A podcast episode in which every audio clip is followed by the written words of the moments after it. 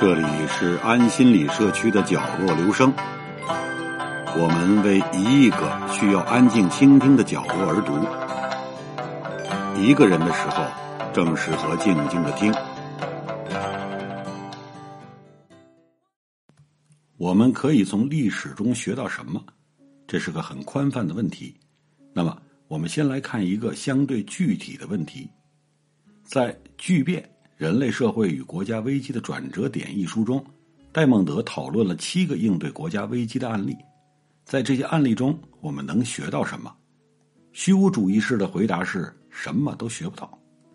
许多历史学家曾说过，由于历史发展的进程过于纷繁复杂，结果受到太多不可控的变量和无法预见的变化影响，我们无法从历史中窥见一丝一毫的真谛。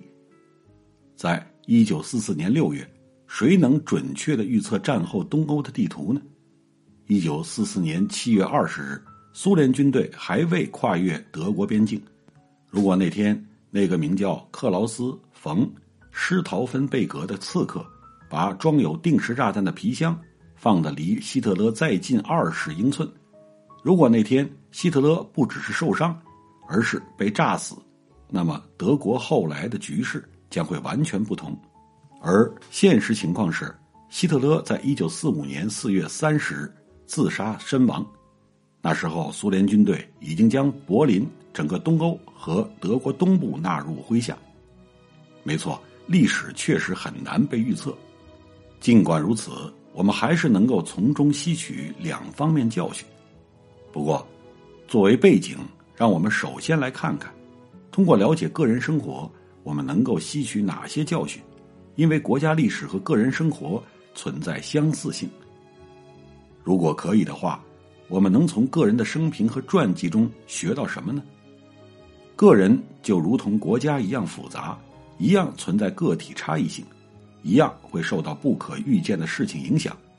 因此，要预测一个人的行为，并不是一件轻松的事，更不用说通过一个人的行为去推断另一个人的行为了。难道不是这样吗？当然不是。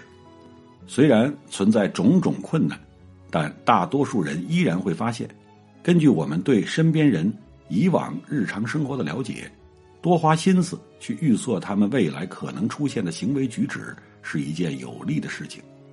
此外，心理学家通过专业训练，我们外行人通过人际交往技能，可以对我们认识的人的经历进行归纳。从而预测我们遇到的陌生人会做出何种行为，这就是为什么阅读一些人物传记很有指导意义。即使我们在现实生活中没有机会遇到他们，因为这样可以丰富我们了解人类行为的数据库。就在写下这些文字的前一晚，我正好与两位女性朋友在一起，其中一位二十多岁，天真乐观；另一位已经七十岁有余。直觉敏感，那位年轻朋友最近刚刚结束一段恋情，对方在他看来一直是一位非常贴心且魅力十足的男子，可没过几年，他却突然残忍而且毫无预兆的提出分手，这让我的这位朋友大为受挫。然而，当这位年轻朋友把自己的这段故事娓娓道来时，甚至还没讲到揪心的结局，那位年长的朋友。就已经看出来，这名男子虽然很有魅力，却是个十足的自恋狂。他曾经认识好几个这样的人。通过这件事就可以看出，为什么多了解不同人的经历，并且多对这些经历进行思考，对我们来说是极为有用的。虽然每个人经历的细节会有所不同，但人类的行为确实存在一些普遍性的规律。那么。从人类历史中，我们可以得到哪些相应的教训呢？其中一类教训比较具体，是在理解一个国家的历史的基础上，读懂该国将来可能出现的行为。例如，芬兰是一个与俄罗斯为邻的小型民主国家，他们很努力的与俄罗斯保持良好的双边关系。他有一支训练有素的军队，而且不依赖别的国家为其提供保护。我们可以从芬兰的近代历史中找到他实行这些政策的原因。那些对芬兰历史知之甚少的人，就不太可能理解芬兰当前实施这些政策，并且将来还会继续实施这样政策的原因。面对身边咄咄逼人的大国，小国的头上仿佛时刻悬着一把刀。面对这种危险，没有万能的解决方案。古希腊历史学家修昔底德在公元前五世纪编著的《伯罗奔尼撒战争史》第五卷中，有一些被广为引用且扣人心弦的文字，便是以此为主题的。修昔底德描述了古希腊小岛米洛斯的市民如何应对来自强大的雅典帝国的施压。在一段如今被称为“米洛斯对话”的文字中，修昔底德重现了米洛斯人与雅典人之间紧张万分的谈判。米洛斯人试图劝服雅典人不要使用武力，力争保留其民众的自由和生命，而雅典人则警告米洛斯人要面对现实。接着，修昔底德简要阐述了这场谈判的结果。米洛斯人拒绝了雅典人提出的要求，雅典人对米洛斯人发起围攻，米洛斯人成功的抵抗了一段时间，但后来他们不得不投降。最终，雅典人杀光了米洛斯的男性公民，奴役了全部的妇女和儿童。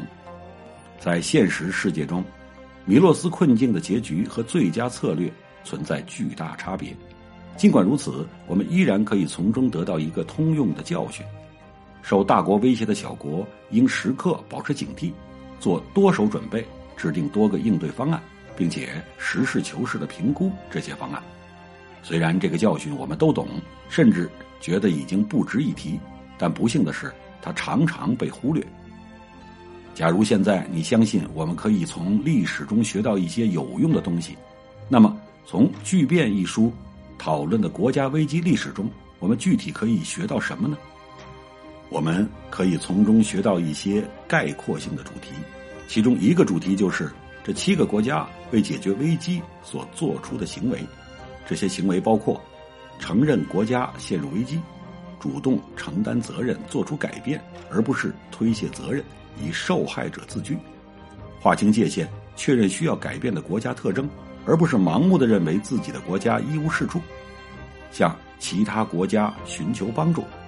了解其他国家在面临与自己相似的问题时曾采用的成功解决问题的模型，保持耐心，理解失败乃成功之母，多尝试不同的解决方案，思考国家核心价值观中哪些部分依然适用，哪些部分已经过时，践行诚实的自我评估。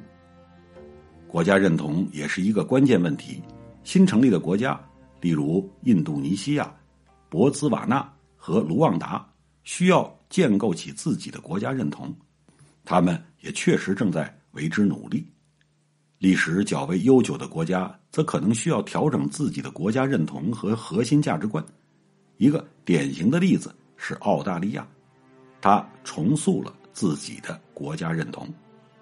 还有一个主题是关于影响危机结果的不可控因素。一个国家往往受制于自己之前应对危机的实际经验，还有他所面临的地缘政治约束。国家应对危机的实际经验无法突然增加，其面临的地缘政治约束也无法在一夜之间消除。但是，国家还可以实事求是的考虑这些因素。悲观主义人士可能会对这些建议提出抗议，这显然太荒谬了。我们不需要靠。戴雷德、戴蒙德的书来告诉我们要进行诚实的自我评估，要借鉴其他国家的经验，要避免受害人心态等等。不，我们确实需要一本书来提醒自己，因为无可否认，这些看似理所当然的要求在过去经常被忽略，而且在今天依然如此。在过去，有些人因为忽略这些理所当然的要求而付出了生命的代价，其中包括。米洛斯的全体男性公民，在今天，依旧有人因为无视这些理所当然的要求而威胁到自己的福祉。悲观主义人士可能还会说：“是的，我们确实常常忽略这些理所当然的事情，但不幸的是，一本书改变不了我们的这种盲目。修昔底德描绘的米洛斯对话已经存在了超过两千年，但国家依然在重蹈覆辙。即使再来一本书，又能如何？我们这些作家之所以依然在朝着这个方向继续努力，是因为看到了一些令人振奋的因素。比起历史上的任何阶段，当前世界受过教育的人更多，我们对世界历史的认识更深刻，因此我们可以提出比修昔底德论据更为充分的论点。当前世界上民主国家的数量比以往任何时候都多。这意味着有更多的国民拥有表达自己的政治意愿的权利。虽然我们不乏无知的领导者，但也有一些国家的领导者博览群书，他们比过去更容易从历史中吸取教训。令我感到惊喜的是，我曾遇到过一些国家元首和许多政界人士，他们告诉我，他们曾受到我之前写的书的影响。当前，整个世界。都正面临着全球性问题，但在过去的一个世纪中，尤其是最近几十年以来，我们的世界正着手建立处理全球性问题的机制。以上就是我不听信悲观的言论，不愿放弃希望的一些原因。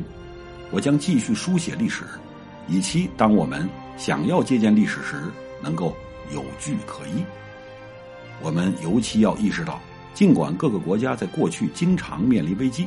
而且时至今日依然如此，但现代国家和现代世界在面临危机时，无需再像过去那样在一片漆黑中摸索前进。了解以往国家应对危机的成功或失败的经验，便可为当下的我们点亮一盏指路明灯。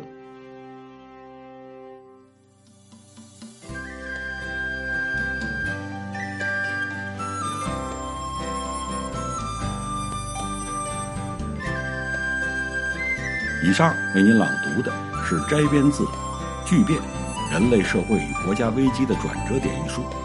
谢谢来自每个角落的慧心倾听，请记住这里，我们在一起，咱们天天见。